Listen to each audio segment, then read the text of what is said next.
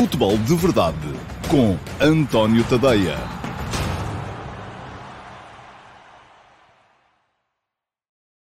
Muito bom dia a todos, sejam bem-vindos à edição do dia uh, 4 de fevereiro do Futebol de Verdade.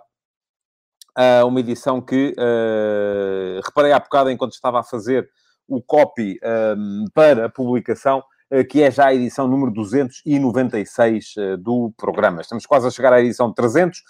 Vamos para a semana, com certeza, ter a um, tricentésima edição do Futebol de Verdade e uh, estava há bocadinho aqui a brincar, enquanto não tínhamos ainda o som a funcionar em condições, e a dizer que vamos ter com certeza uma festa igual àquela que tivemos na edição 100 e edição 200, que é nenhuma, mas pronto, aqui trabalha-se. Bom, uh, hoje volta a Liga Portuguesa um, com o, o BSA de Futebol do Porto, o Sporting Clube Braga, Portimonense e ainda uh, o jogo do Farense contra o Santa Clara e o Famalicão Moreirense. São já quatro jogos uh, e todos eles com motivos de interesse. Uh, esta liga é uma liga non-stop, não se para, de facto, na, na Liga Portuguesa de Futebol. Um, hoje voltam a jogar dois dos candidatos ao título. Uh, e com, uh, naturalmente, uh, expectativa relativamente àquilo que eles podem vir a fazer em campo. Já vou falar sobre esses jogos. Um cumprimento especial para o Vítor Pereira, que diz que alterou a hora de almoço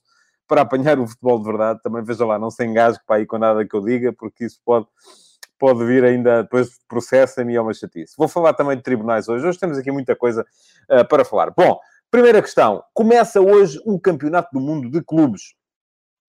Uh, eu vou estar na RTP para comentar os jogos eh, de hoje, que são já dois, são aqueles dois jogos uh, que servem para apurar as equipas que vão jogar com o campeão da Europa e o campeão da América do Sul um, nas meias finais. Vamos ter às 14 horas os Tigres do México contra o Ulsan Hyundai da Coreia e depois às 17h30 o Hal do Rahil do Qatar contra o Halali uh, do Egito. Ora bem, uh, são dois jogos que a RTP não vai uh, passar em eh, canal aberto, nem no cabo, vai passar apenas na RTP Play mas que podem na mesma ver, podem na mesma assistir, basta uh, ou descarregarem a app ou, ou, ou chegarem no, ou irem até ao vosso computador e procurarem pelo, pelo, pelo RTV Play, o serviço RTP Play é gratuito, podem perfeitamente dar. Eu vou lá estar para comentar os dois jogos hoje.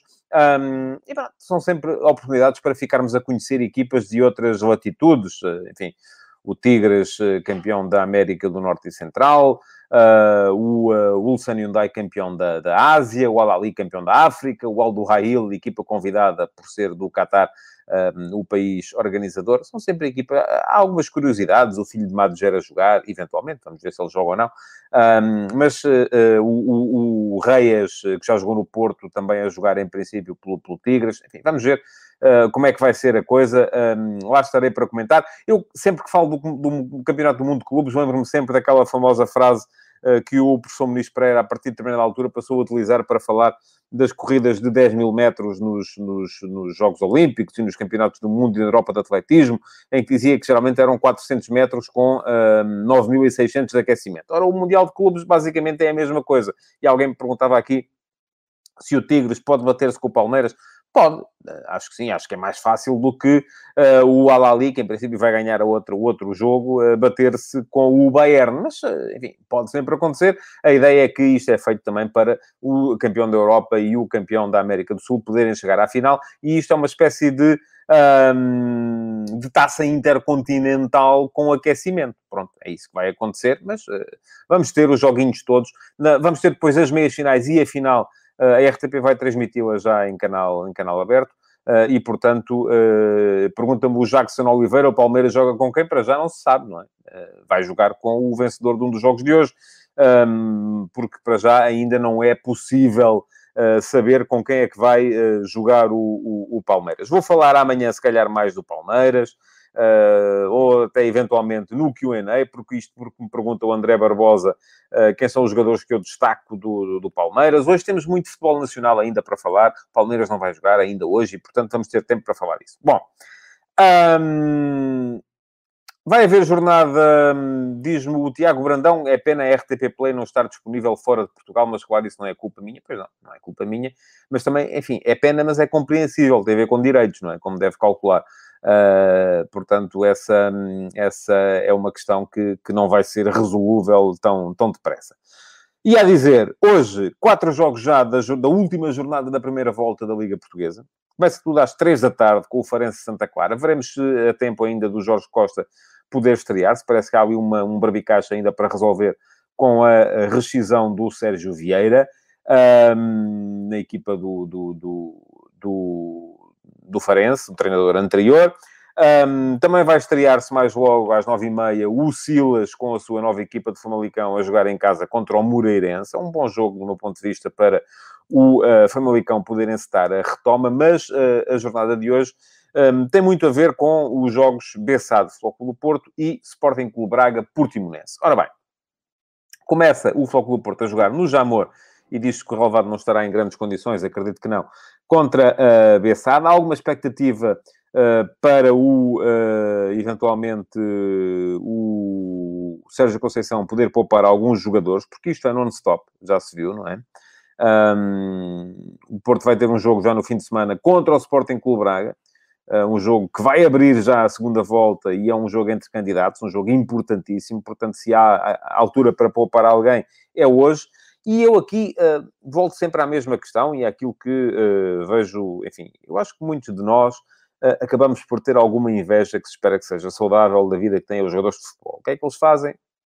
Apanham sol, apanham chuva também, é verdade, e muitas vezes não nos lembramos disso, treinam, Uh, jogam futebol, ganham bem, uh, enfim, uh, mas a verdade é, e portanto há muito aquela tendência para dizer, então, mas porque é que eles não vão ter que jogar de 3 em 3 dias? Qual é que é o problema? Bom, eu aí só vos pergunto, viram ontem o Liverpool? Um, o Liverpool ontem perdeu com o Brighton em casa, mais um jogo da, da Premier League, segunda derrota consecutiva em casa, depois da, da derrota em casa também contra o Burnley, na última vez que tinha havido jogo em Anfield.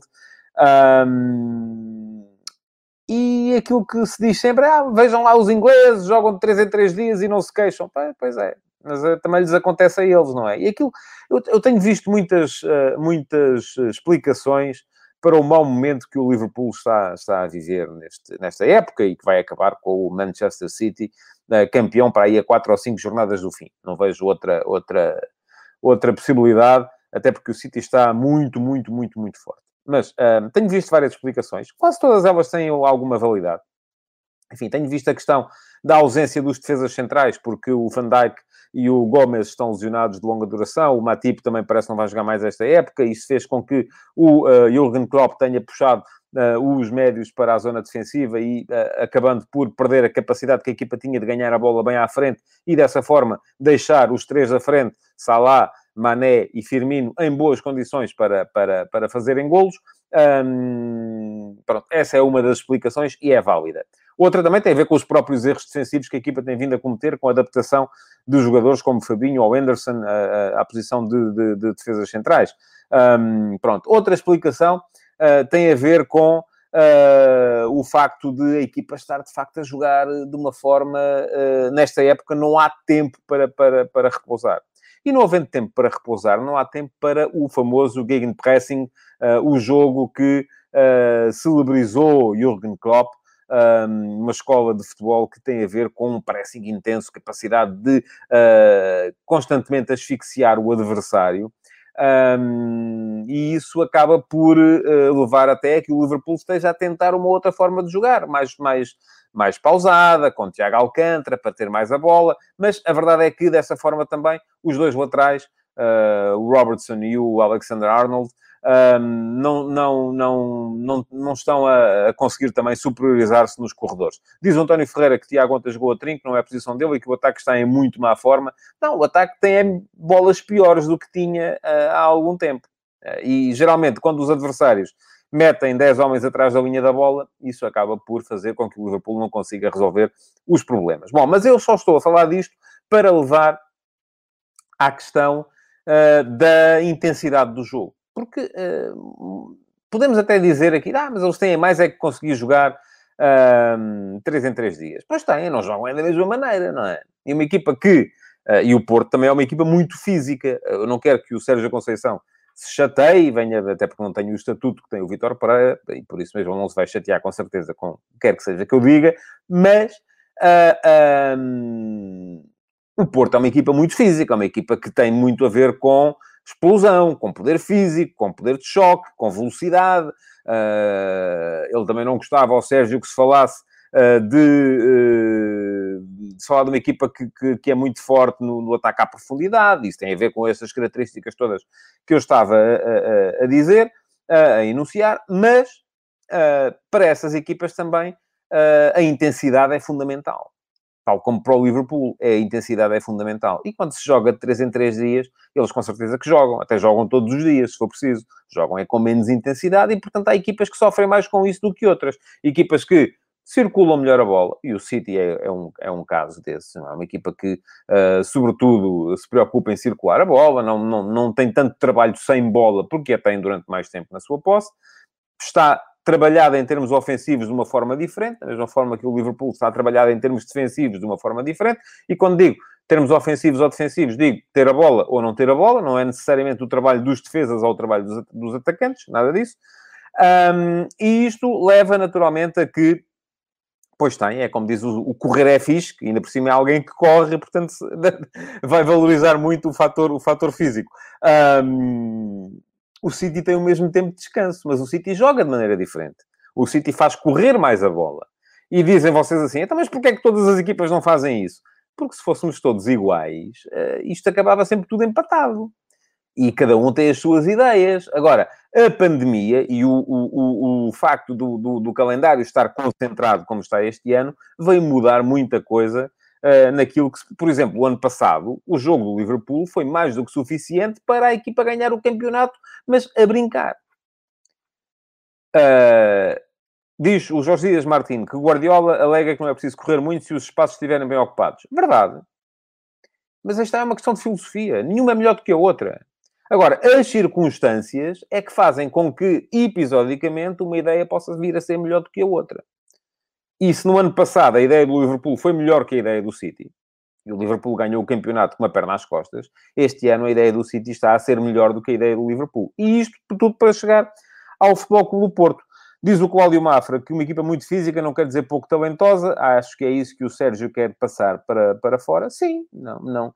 Até porque o físico é um talento também, não é? E por que razão é que nós devemos desvalorizar mais quem faz um malabarismo do que quem é capaz de recuperar uma bola? Eu acho que enfim, no futebol tudo é importante uh, e uh, uh, as circunstâncias é que fazem com que uma coisa possa vir a ser mais importante que a outra. Neste momento, para a equipa do Porto, um, enfim, há um aspecto, há dois aspectos que podem fazer com que o jogo de mais logo, frente à Bessade, não venha a ser... Três aspectos, pronto, já estou a encontrar muitos.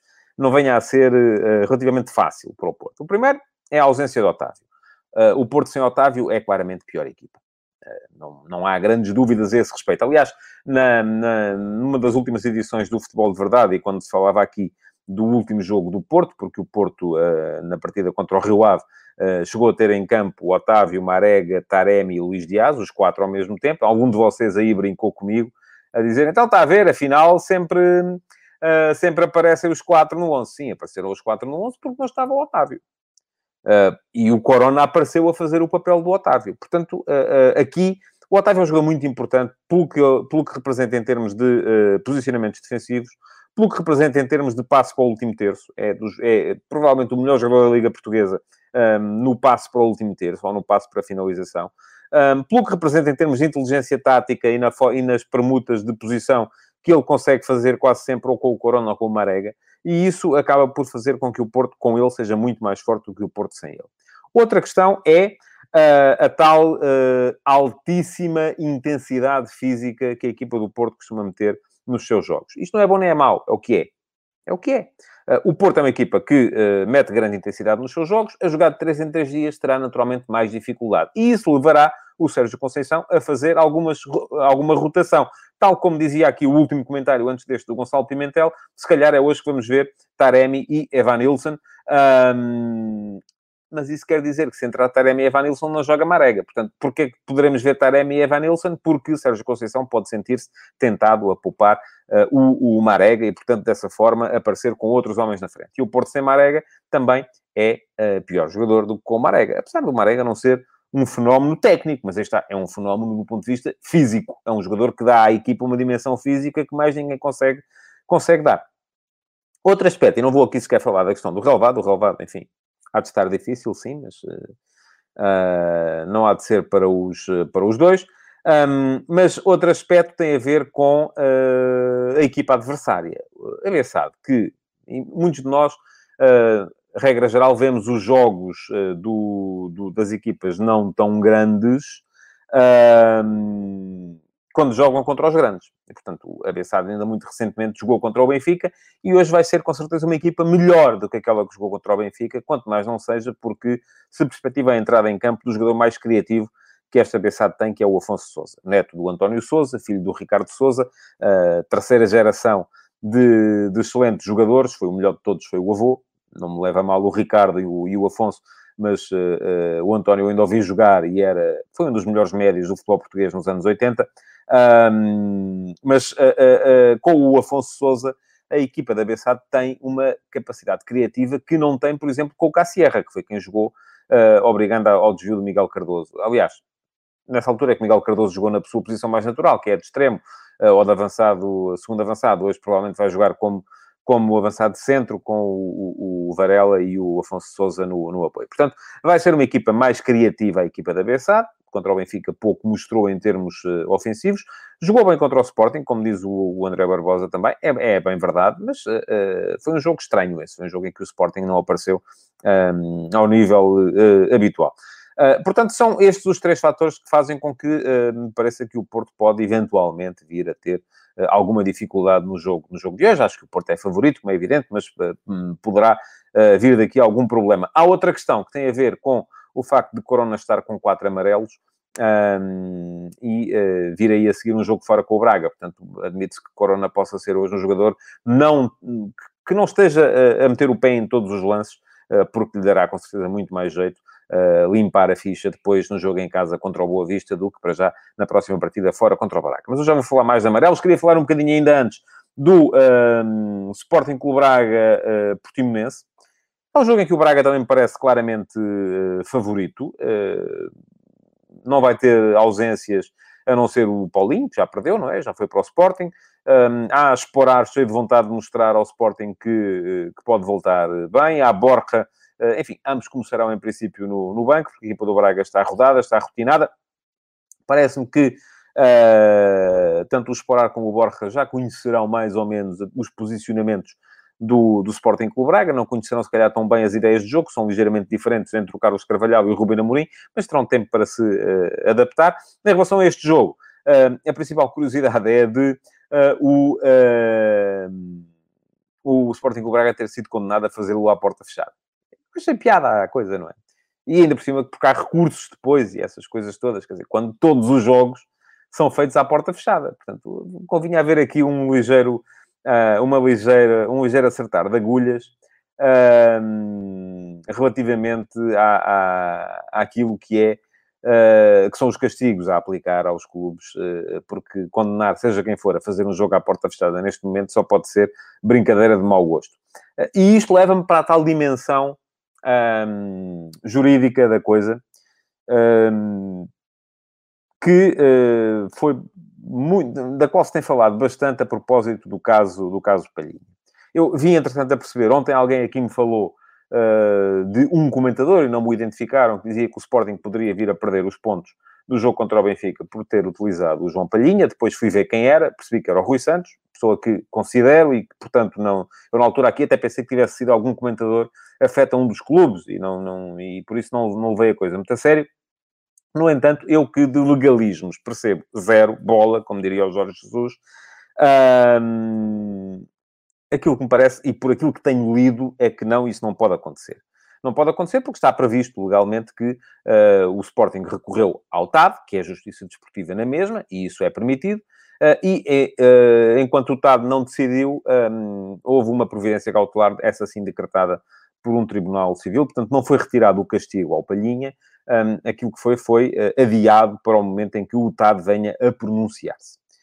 E isto leva-me a uh, expressar aqui um par de ideias uh, relativamente a, a, a, esta, a esta questão. Primeira questão, primeira, primeira análise. vamos ver a coisa do ponto de vista do Sporting. O Sporting quis muito, ter, eu já disse aqui que não achei que tivesse sido a coisa mais inteligente, mas tendo o Sporting ganhar o Benfica, mete a violinha no saco e, e, pronto. Eh, o Palhinha jogou, jogou meia hora, uh, terá sido importante, não foi titular. A única coisa que eu disse na altura, e mantenho, é que antes do jogo, aquilo que me parecia a mim era que um, não seria muito inteligente estar a gastar a, eh, a, a, limpeza da ficha do Palhinha num jogo em que o treinador já tinha dito que não ia pô-lo a titular. Isto é, mesmo que o Tado venha a limpar o castigo, e eu acho que isso não vai acontecer, mesmo que o Tado venha a limpar o castigo, uh, o Palhinha, ou viesse a limpar o castigo, eu já disse, acho que isso não vai acontecer, o Palhinha continuaria com quatro cartões amarelos e, portanto, à beira de nova suspensão. Um cartão amarelo de nova suspensão. Não só não era titular contra o Benfica, como continuava uh, à beira de ter de ficar de fora mais, mais uma vez. E eu já vou a este, este comentário do Márcio, do Márcio Rocha. Aliás, vou já, que é para, para, para não, não ficar esquecido. Diz o Márcio Rocha: a questão do Palhinha é uma questão de inconstitucionalidade. Vamos ver quando o Estado decide, se não vai calhar na semana entre 20 e 27 de fevereiro, antes da ida ao Dragão. Pronto, está aqui tudo aquilo que, que, que, uh, que, importa neste, neste caso. Ora bem, eu estava a dizer que para o Sporting me pareceu, antes do jogo com o Benfica, uh, pouco inteligente, mas que tendo o Sporting ganho o jogo ao Benfica, metia a viola no saco, não está cá mais quem falou. Uh, agora, a questão é essa mesmo. O TAD, os, os, as, as, duas partes, têm 10 dias para nomear os seus árbitros. Um, portanto, o TAD nunca decidirá antes do dia 13. Uh, o que quer dizer que Palhinha, se não vir um amarelo agora contra o uh, Marítimo no jogo de amanhã, uh, poderá jogar ainda contra o Gil Vicente no dia, no dia 9. Um, e depois o Sporting tem uh, Passo de Ferreira a 15, Portimonense a 20, Futebol Clube Porto a 27. É possível que a coisa calhe para o jogo com o Porto. E mais, se o Palhinha, entretanto, vir o, o amarelo, não vai cumprir um, vai cumprir dois jogos de castigo. Não é? Uh, e isso um, pode vir a ser complicado para o, para o. Porque, entretanto, se vir agora o quinto amarelo, como é? Cumpre o castigo? Ou não cumpre porque se considera que o quinto já foi visto? Está aqui um berbicacho de todo o tamanho. Uh, e se cumprir o castigo, vendo agora aquele que na prática não é o quinto amarelo, mas é o sexto, mas que na teoria pode vir a ser o quinto, enfim, eu, eu nem tenho capacidade para perceber muito bem o que é que vai acontecer neste, neste caso. Agora, a questão de que eu queria também falar-vos era. Uh, tem a ver com aquilo, aquele comentário que eu li, uh, tem a ver com a tal inconstitucionalidade. Uh, vamos lá ver. Quase tudo no futebol é inconstitucional se nós quisermos que seja. Estarmos a presumir que cada vez que um, um jogador vê uma série de cinco amarelos, e atenção, o protesto do Sporting teve a ver com isso, com o facto de não ter sido garantido ao cidadão João Palhinha o direito de defesa ter sido castigado de forma sumária, porque, está, porque se convencionou entre os clubes uh, que uh, a cada cinco cartões amarelos há um de castigo. Portanto, o, o, a, a, providência cautelar não teve a ver com o facto do, do, cartão amarelo ter sido bem ou mal mostrado, e eu repito, acho que foi mal mostrado, teve a ver com o facto de ter sido aplicado um jogo de castigo a alguém que não teve o direito de apresentar a sua defesa. Portanto, agora, imaginem o fim do mundo que vai ser porque isso está garantido na Constituição, de facto. Ninguém pode ser punido de nenhuma forma sem ter direito de defesa. Imaginem o que vai acontecer se a cada vez que um jogador atinge cinco cartões amarelos, tenha que ser constituído um tribunal, uh, tenha que ir o jogador dizer: Olha, eu aqui vi cartão amarelo porque uh, o jogador ia isolado e eu dei-lhe uma pancada. Aqui não, aqui foi sem querer. Uh, portanto, este não, coisa, não sei o quê. Bom, uh, isto é absolutamente inviável. Isto acaba com qualquer hipótese de justiça desportiva. O, o, o, Conselho de Disciplina tem que estar em reunião permanente e os jogadores não treinam, passam a vida em audiências para, para perceber se foram bem ou mal castigados. Diz o Graciano Romão que o Sporting vai perder os três pontos, já disse, acho que não, o Sporting está defendido legalmente. Agora, de facto, na hipótese de o TAD vir a decidir a favor do Sporting, coisa em que eu não acredito, um, estaria aqui um, um, uma, um, o fim da justiça desportiva tal como a conhecemos. E a possibilidade de haver justiça desportiva uh, uh, célere e rápida. O que nos traz para a outra questão, que é aquele comentário uh, há bocado uh, falava, que é a questão da suspeição. e a questão da suspeição é aquilo que, que dizia aquele espectador, dizer, ah, vamos ver, isto ainda vai ficar para o jogo com o Porto. Bom, é bem possível que isso aconteça. E a todos aqueles que acharam normal que o Tribunal Central Administrativo do Sul, ou Regional Administrativo do Sul, tenha uh, deliberado rapidamente para meter aquela providência cautelar, sendo o seu presidente um adepto uh, do, do Sporting, e a decisão, a questão não é ser adepto do Sporting, ele tem, pode ser adepto de quem quiser, mas ser um adepto uh, público do Sporting, o que faz aumentar a suspeição sobre a decisão. Eu já várias vezes aqui no passado disse que juízes e jornalistas e árbitros não têm nada que tornar pública a sua... A sua o seu gosto clubístico, porque isso vai diminuí-los enquanto decisores. Um, mas todos aqueles que acharam normal, agora já vão achar normal. Então, e agora decidem antes do jogo com o Porto? Eles decidem quando calhar.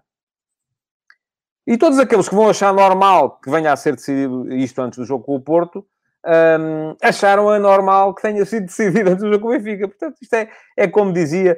Uh, uh, já nem sei quem foi que li isto, dizer que isto está sempre tudo certo quando é para nós, quando é para os outros, já é sempre uma enormíssima uh, injustiça. Portanto, Uh, está aqui uma. Uh, vou ler este comentário do Pedro Samuel, porque ele está a partir de um, de, um, de um pressuposto errado. Diz o Pedro: os tribunais não vão fazer mais nada a não ser ver injustiças de cartões amarelos. Pode ser simples de resolver. Ele ficou sem o quinto amarelo e agora ao jogar leva o quinto e fica sem jogar um jogo. Não, ó, ó Pedro, o tribunal que vai uh, deliberar não vai ser sobre se o cartão amarelo foi bem ou mal mostrado. As pessoas estão todas a incorrer num, neste erro. O TAD Tribunal eh, Administrativo do Desporto, o que é assim que se chama, eu eh, fui a tribunal para aí uma vez na vida e espero não ter que voltar, eh, porque aquilo me parece a maior perda de tempo da, da, da história, e percebo zero sobre o tema. o TAD nunca vai decidir ou deliberar sobre se o cartão amarelo foi bem ou mal mostrado, porque não é isso que está em causa, não foi nessa base que o protesto do Sport, ou que a ação do Sporting foi metida o TAD vai deliberar sobre se é constitucional ou se é legítimo ou se se pode uh, castigar de forma sumária um jogador sem lhe ser garantido o direito de defesa. Que é o que acontece, aconteceu ao Palhinha, como acontece a qualquer jogador que veja cinco cartões amarelos. E, portanto, aquilo que está aqui em causa, se o TAD de repente disser que sim, que o Sporting tem razão, é que a partir daqui, cada vez que um jogador chega a 5 cartões amarelos, ou a 7, ou enfim, não sei, depois quando é que há próximo, o próximo castigo, tem que ser formado um tribunal arbitral e com, mesmo, com um, um, um, alguém da parte do jogador, alguém da parte do, do, do, do, do árbitro, alguém da parte, de, enfim, algum juiz neutro, e tem que ser decidido se ele pode ser castigado ou não, porque a Constituição nos garante direito à defesa. É isto que diz o Carlos Gusto. Mas agora a cada cartão temos direito à defesa, daqui a pouco não há faltas. Olha, repá, é no, no, no limite, é isso. O árbitro apita, perri, é falta, e o jogador diz alto lá. Eu não posso ser punido com falta sem ter o direito à defesa. Forme-se aqui um tribunal.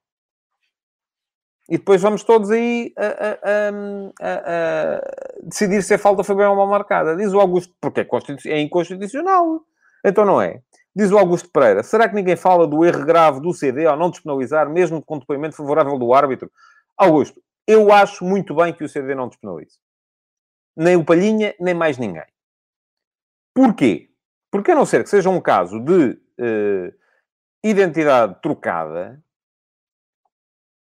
o que, o que a despenalização, porque o árbitro, e o Augusto com certeza deve ser sportinguista, mas se isto acontecesse com um jogador do Benfica, o Augusto ou do Porto, o Augusto já estaria a dizer, ah, de certeza que foram pressionar o árbitro para ele mudar o depoimento. Não é? Da mesma forma que agora os do Benfica e os do Porto sugerem que isso aconteceu. Portanto, eh, eu essas coisas não, não, não, não acho que sejam viáveis. Márcio Rocha diz-me, continua a achar que seria um precedente positivo. A lei desportiva é que tem que se adaptar à lei constitucional do país. Perante uma suspensão, deve ser dado ao jogador o direito de defesa. Muito bem, Márcio. E perante uma falta? Há um juiz, que é o, que é o árbitro, apita, diz que é falta, o jogador diz que não é, o adversário diz que é, nomeia-se um tribunal, um juiz, eh, um árbitro neutro, e, uh, e vamos lá por maioria. Porque a Constituição garante o direito de defesa e ele tem que apresentar a sua justificação. Por exemplo, ainda no outro dia eu aqui disse que acho, porque acho que é um, é um tema uh, interessante. Uh, eu não sei se vocês viram o, o, o Wolverhampton Arsenal, a expulsão do David Luiz. abre aqui também uma questão uh, que tem a ver, eu já vou acabar, porque já estamos a chegar a, a, ao, ao, tempo. Abre aqui também uma questão muito, muito interessante em termos de legislação futebolística. Um, o que estava ali em causa era a questão da tripla penalização, ou seja, recentemente o, o International Board veio dizer que uh, não era justo haver tripla penalização. Um jogador que, ao mesmo tempo, faz uh, penalti, portanto, leva com o penalti, uh, e, e, dupla penalização, leva com o penalti e levar também com expulsão. Portanto, desde que o jogador tentasse, tenha tentado jogar a bola, uh, mesmo que faça falta, e a falta for uma falta chamada falta profissional, do lance de perigo ou impedir um golo, não via cartão vermelho, mas sim cartão amarelo para não ser a equipa duplamente penalizada. Uh, ora, acontece que, de facto, o David Luiz não tentou jogar a bola naquele lance em que foi expulso. Foi penalti, ele foi expulso. Porque ele não tentou jogar a bola. Ele tropeçou. Tropeçou, derrubou o adversário, e, uh, mas também não houve uh, uma clara intenção de impedir a, a situação do golo. Que é esse o espírito da lei. portanto, estamos aqui perante um caso em que, se calhar, valia a pena nomear ali um tribunal arbitral, levar a questão ao TAD. Parava-se o jogo, recomeçava-se daí a 10 dias, uh, e, entretanto, a questão ia ao TAD uh, para, um, para que uh, fosse nomeado um, um juiz neutro para poder decidir se o David Luiz era bem expulso ou mal expulso. Porquê? Porque ambas as situações estão ali bem previstas na, na lei. Bom, queria lembrar-vos, porque hoje nem o fiz, eh, que uh, está a correr no meu Instagram uh, e está aqui agora no uh, oráculo a passar em baixo, a pergunta do dia. Hoje tem a ver com o Lionel Messi e com a situação entre Messi, o Barcelona e o Paris Saint-Germain. Um, é seguirem-me no Instagram, está aí o, o, o handle em baixo, António Ponte Tadeia. Uh, votarem na pergunta do dia, que aparece todos os dias nas minhas stories, e verem depois ao final do dia o resultado da votação, porque aí está, vocês também podem, a vossa opinião pode contar para alguma coisa, e neste caso aqui uh, já tivemos quase 100 votos na, na, na, na sondagem de ontem, uh, vamos ver se estes números continuam a crescer uh, para que vocês também possam dar as vossas opiniões. De resto, aquilo que vos posso sugerir é que partilhem esta edição do Futebol de Verdade, deixem o vosso like, continuem a deixar perguntas para, eventualmente, virem a ser respondidas ainda no Q&A do próximo sábado, e que voltem amanhã, meio-dia e meia, onde vou falar, com certeza, aqui dos jogos entre o Uh, do, sobretudo do, do, do, do Clube Porto, uh, do Futebol Clube Porto, embora esse eu vá, não vá ver com certeza de forma integral, porque vai apanhar a ponta final do Aldo Ail Alali, que eu vou estar a comentar, e também do Sporting Clube Braga uh, Portimonense. Até amanhã então e muito obrigado. Futebol de Verdade, em direto de segunda a sexta-feira, às 12h30